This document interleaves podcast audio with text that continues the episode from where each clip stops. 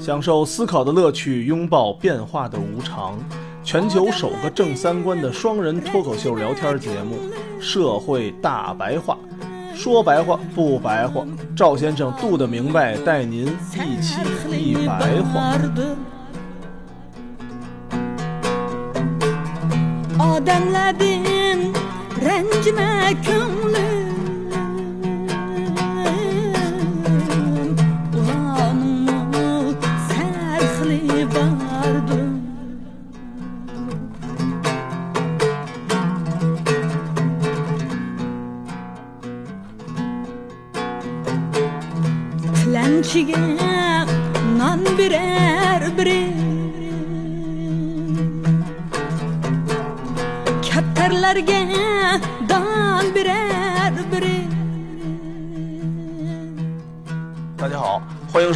社会大白话》，我是赵先生，对面的还是我们杜的明白。大家好，嗯我们前两天说了整个萌芽和抬头是吧？嗯。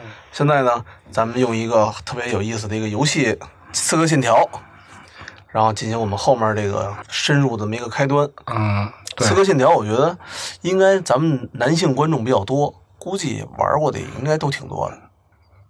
没玩过，应该看过那电影吧？是不是后来又拍电影？拍电影了是吧？对我记得是拍了一对，电影，但是不太成功嘛，炒的不是特别火。嗯，嗯，咱们看到的现在的原教旨主义，他不是老搞这个什么自杀袭击吗？对然后对刺杀呀，什么爆炸呀，欢搞这个吧，他确实是有这个传统的啊，有传承的是吧？传承的。嗯在那个阿巴斯王朝时期啊，伊斯兰教有一个什叶派的组织叫嗯阿萨辛，嗯，专门就是刺杀阿巴斯王朝的各种精英。哦，自称叫准备好了为某个理由牺牲的人。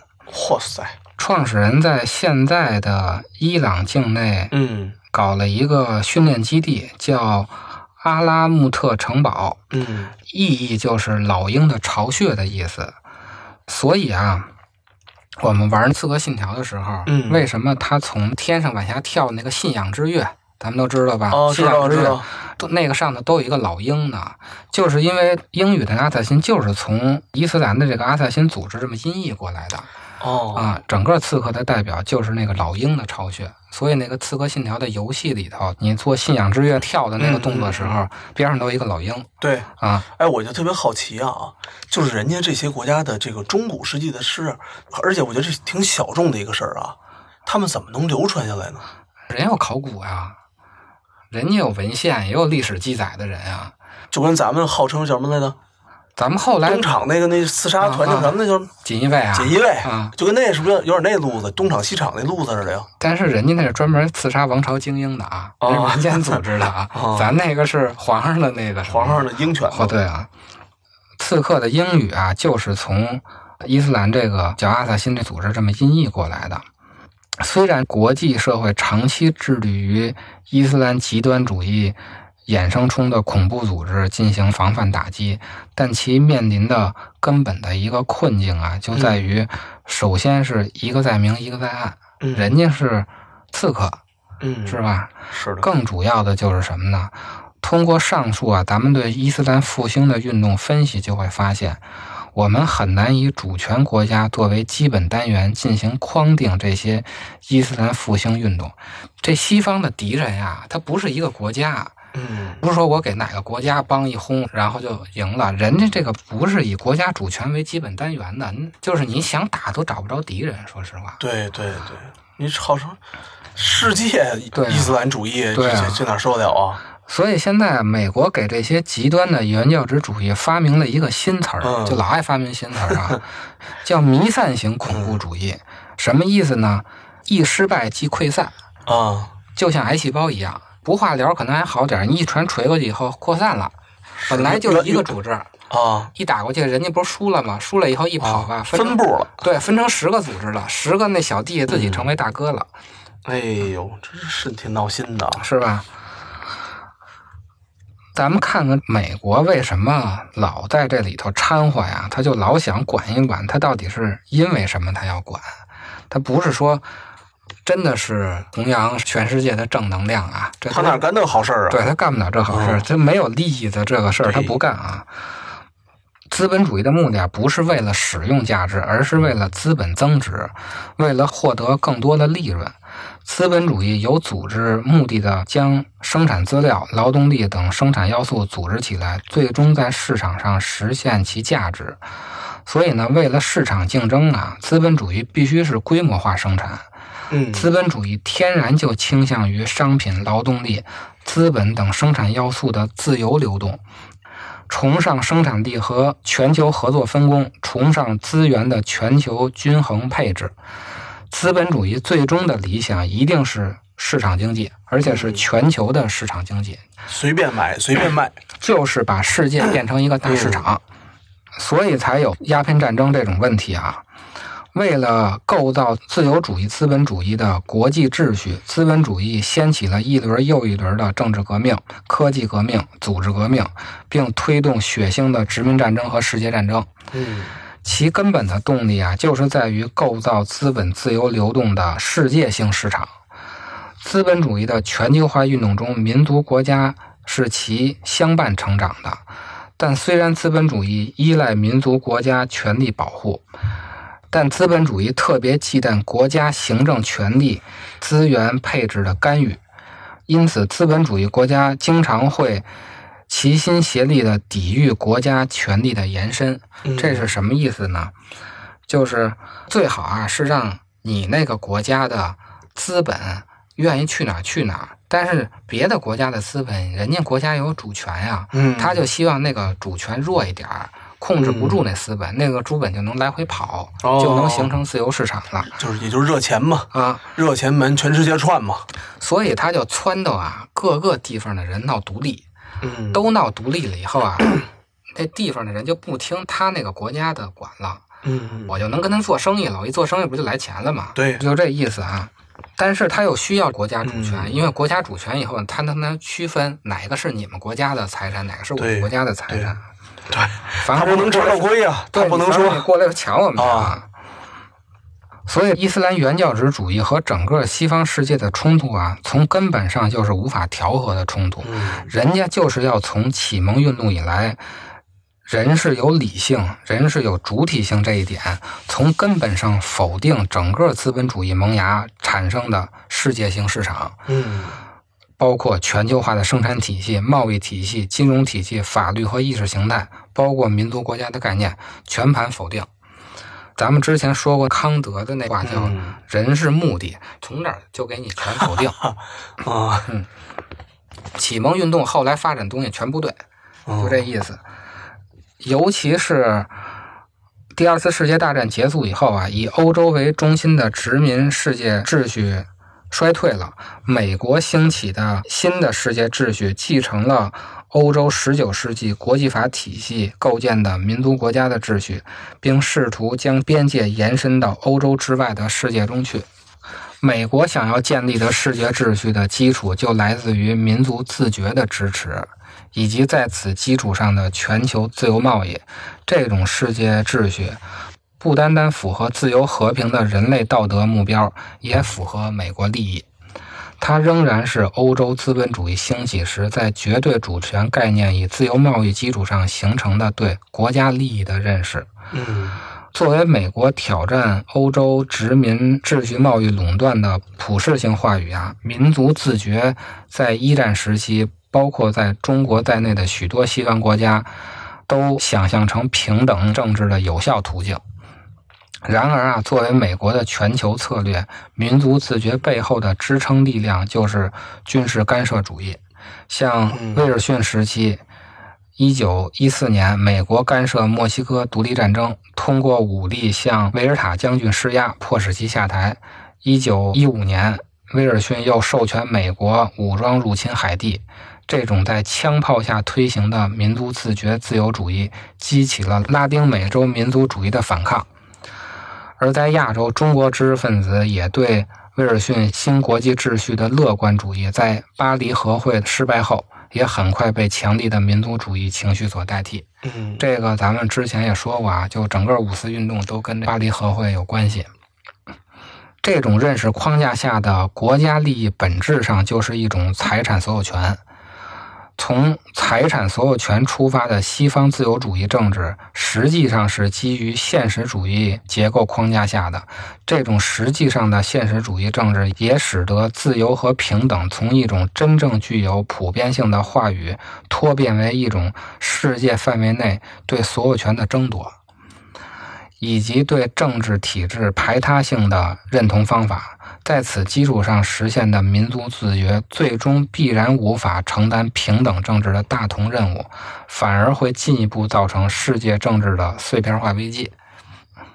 正是当代国际政治普遍主义话语中存在的这种逻辑困境啊，使其无法对当代国际社会已有的主权体及制度形式做出有包容性的合理阐述，也无法对诸如伊斯兰国这种反现代的政治方式做出有效批评，更无法对私有企业、国家或各个经济贸易垄断形式的霸权及不平等做出回应。这这完全拧着来呀、就是你没法扛着红旗反红旗。对，不能自己扇自己嘴巴嘛，就是自己的东西他自己解释不了。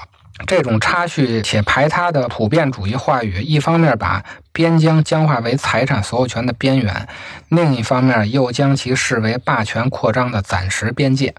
这个我觉着嗯，总结的非常好啊！嗯过了这界了，就是我的了，对你就不能要了。另一方面，又将其视为霸权扩张的暂时边界。什么时候想往外推，我再推一推。而发生在这种边界内的种种问题，都冠以文明的冲突的标签儿，人为的将其以中心发生的不平等政治下的对抗区别开来。伊斯兰成为一个问题啊，是伴随着新自由主义全球化而兴起的。今天的文明冲突论呀、企图将新自由主义霸权及其在全球范围内促生的对抗合理化为本质的差异性。这个是什么意思啊？就是全世界的人民啊都想占便宜，那肯定的呀。对吧？嗯就是在占便宜没够、吃亏难受价值观上啊，我觉着全世界人民都是一样的。嗯前几期提到的亨廷顿的，他有一个书叫《文明的冲突》嘛，嗯他不是说最后就是文明和文明之间的冲突嘛？嗯其实这个并不是文明和文明之间的冲突啊。什么叫真正的文明冲突啊？嗯比如说我喜欢喝咖啡，你喜欢喝茶，嗯那我说茶不好喝，你说咖啡不好喝，嗯这叫文明的冲突。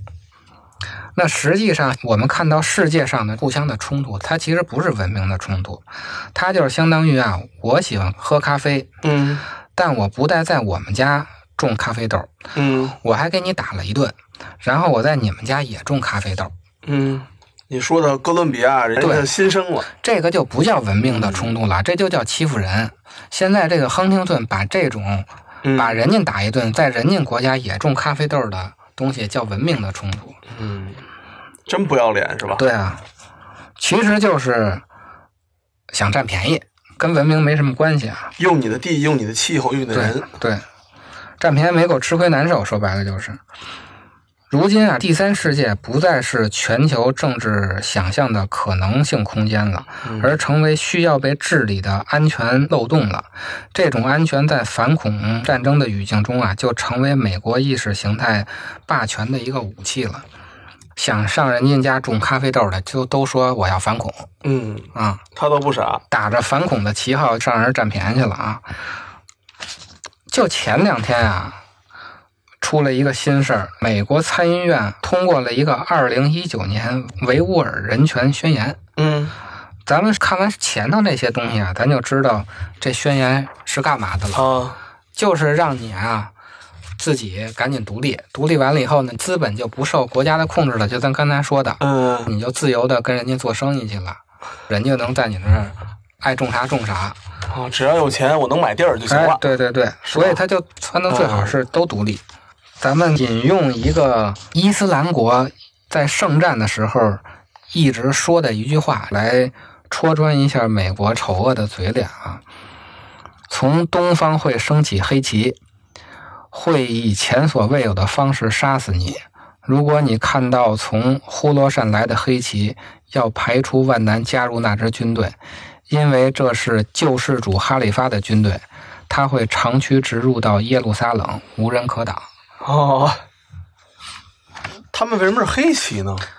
阿巴斯王朝的时候是黑旗，旗是黑旗，哦就最猛那个。对，所以咱们唐朝管他们叫黑衣大食嘛，哦，主要可能穿黑衣服。黑衣服啊嗯说完国际的穆斯林问题啊，咱们看看国内的穆斯林为什么就没出这些事儿？嗯，怎么这么痛快是吧？对，为什么咱们国家回民没有成为一个太大的问题啊？和佛教和基督教不同啊，第一，将伊斯兰教带入中国的主要是唐宋时期的穆斯林商人，还有就是元代以来的穆斯林移民。商人来中国的目的，他就不是传教了，他是经商。当时中国海外贸易啊特别活跃，统治者对外来商人实行的鼓励和保护政策呀，为他们大量来华就创造了条件。招商引资了。对，很多的穆斯林啊就直接在中国定居了，保持着自己的宗教信仰，并通过与中国人通婚、繁衍子孙，缓慢地增加着穆斯林的数量。就是他这个扩张不是靠传教扩张的，他是靠来这儿生活，然后生孩子扩张的。对，这个就跟基督教和佛教不一样啊，所以他们的那个宗教信仰一开始是被当做一种生活习俗的，嗯，没有引起统治者的注意，就是吃的跟我们不一样嘛，你就吃个羊肉，对对吧？啊，穿的不一样嘛不嘛，干别的。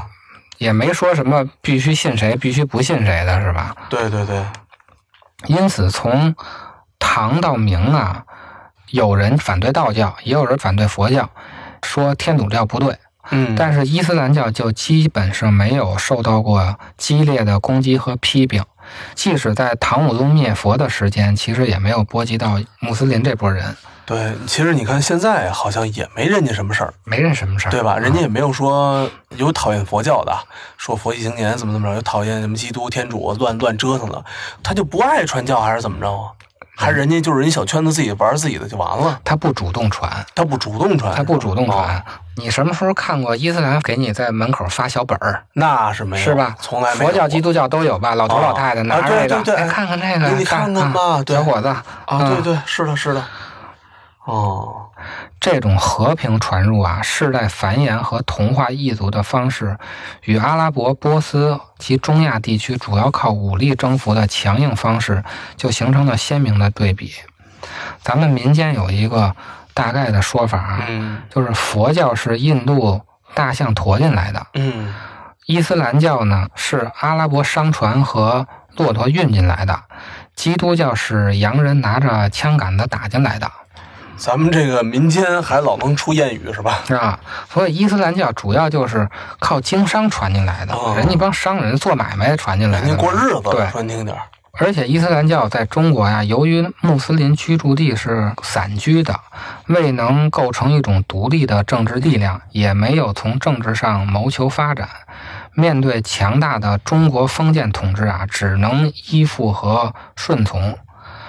在历史上也有许多穆斯林进入政界的，但这是以封建士大夫的身份，或者是某些方面做出了重要贡献而成为统治阶级所用的，并不是以宗教力量，并不是说他经验的多好，嗯没准他就是铸铁呀科学家，啊，对，嗯然后手工业比较好，嗯或者天文地理比较好的。像佛教和基督教啊，就是一种纯宗教的传播。他们想要立足中国，就必须依赖于中国的皈依。嗯而伊斯兰教就不一样，从入华形式上，伊斯兰教是其载体。穆斯林首先是移居中国，随之伊斯兰才得以在中国生存。佛教和基督教进入的形式就不同，嗯他们是宗教首领先来，而宗教载体并没有进入。嗯进入的只是传教者，他们的目的就很明确，就是让中国人皈依其他教。因此呢，他们一进来啊，就必然要广泛的吸引中国人入教，就必须大张旗鼓的宣传。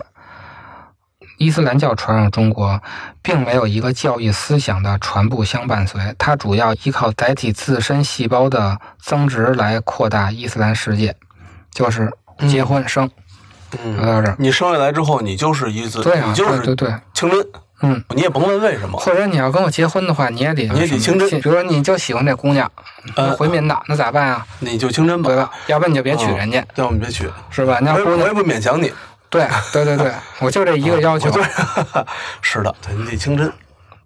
整个这个伊斯兰文化与中国文化互动的历史进程啊，从现实世俗主义的层面看，中国穆斯林已经很大程度上完全适应了中国社会的生活和环境需求，待人接物上，还有饮食起居啊、建筑方式上，都逐渐的中国化了。现在其实很多中国的穆斯林的学者啊，都是儒释道回四教全通，嚯，所有的经典全看过。在大分散、小集中为特征的这种生存条件下，中国穆斯林居住区啊，均现有规模不等的清真寺，形成以清真寺为中心的穆斯林社区，对对吧？就像牛街这样的。对，后来啊，在教坊的基础上出现了门宦制度和经堂教育，成为穆斯林与中国传统文化交流融汇的具体途径。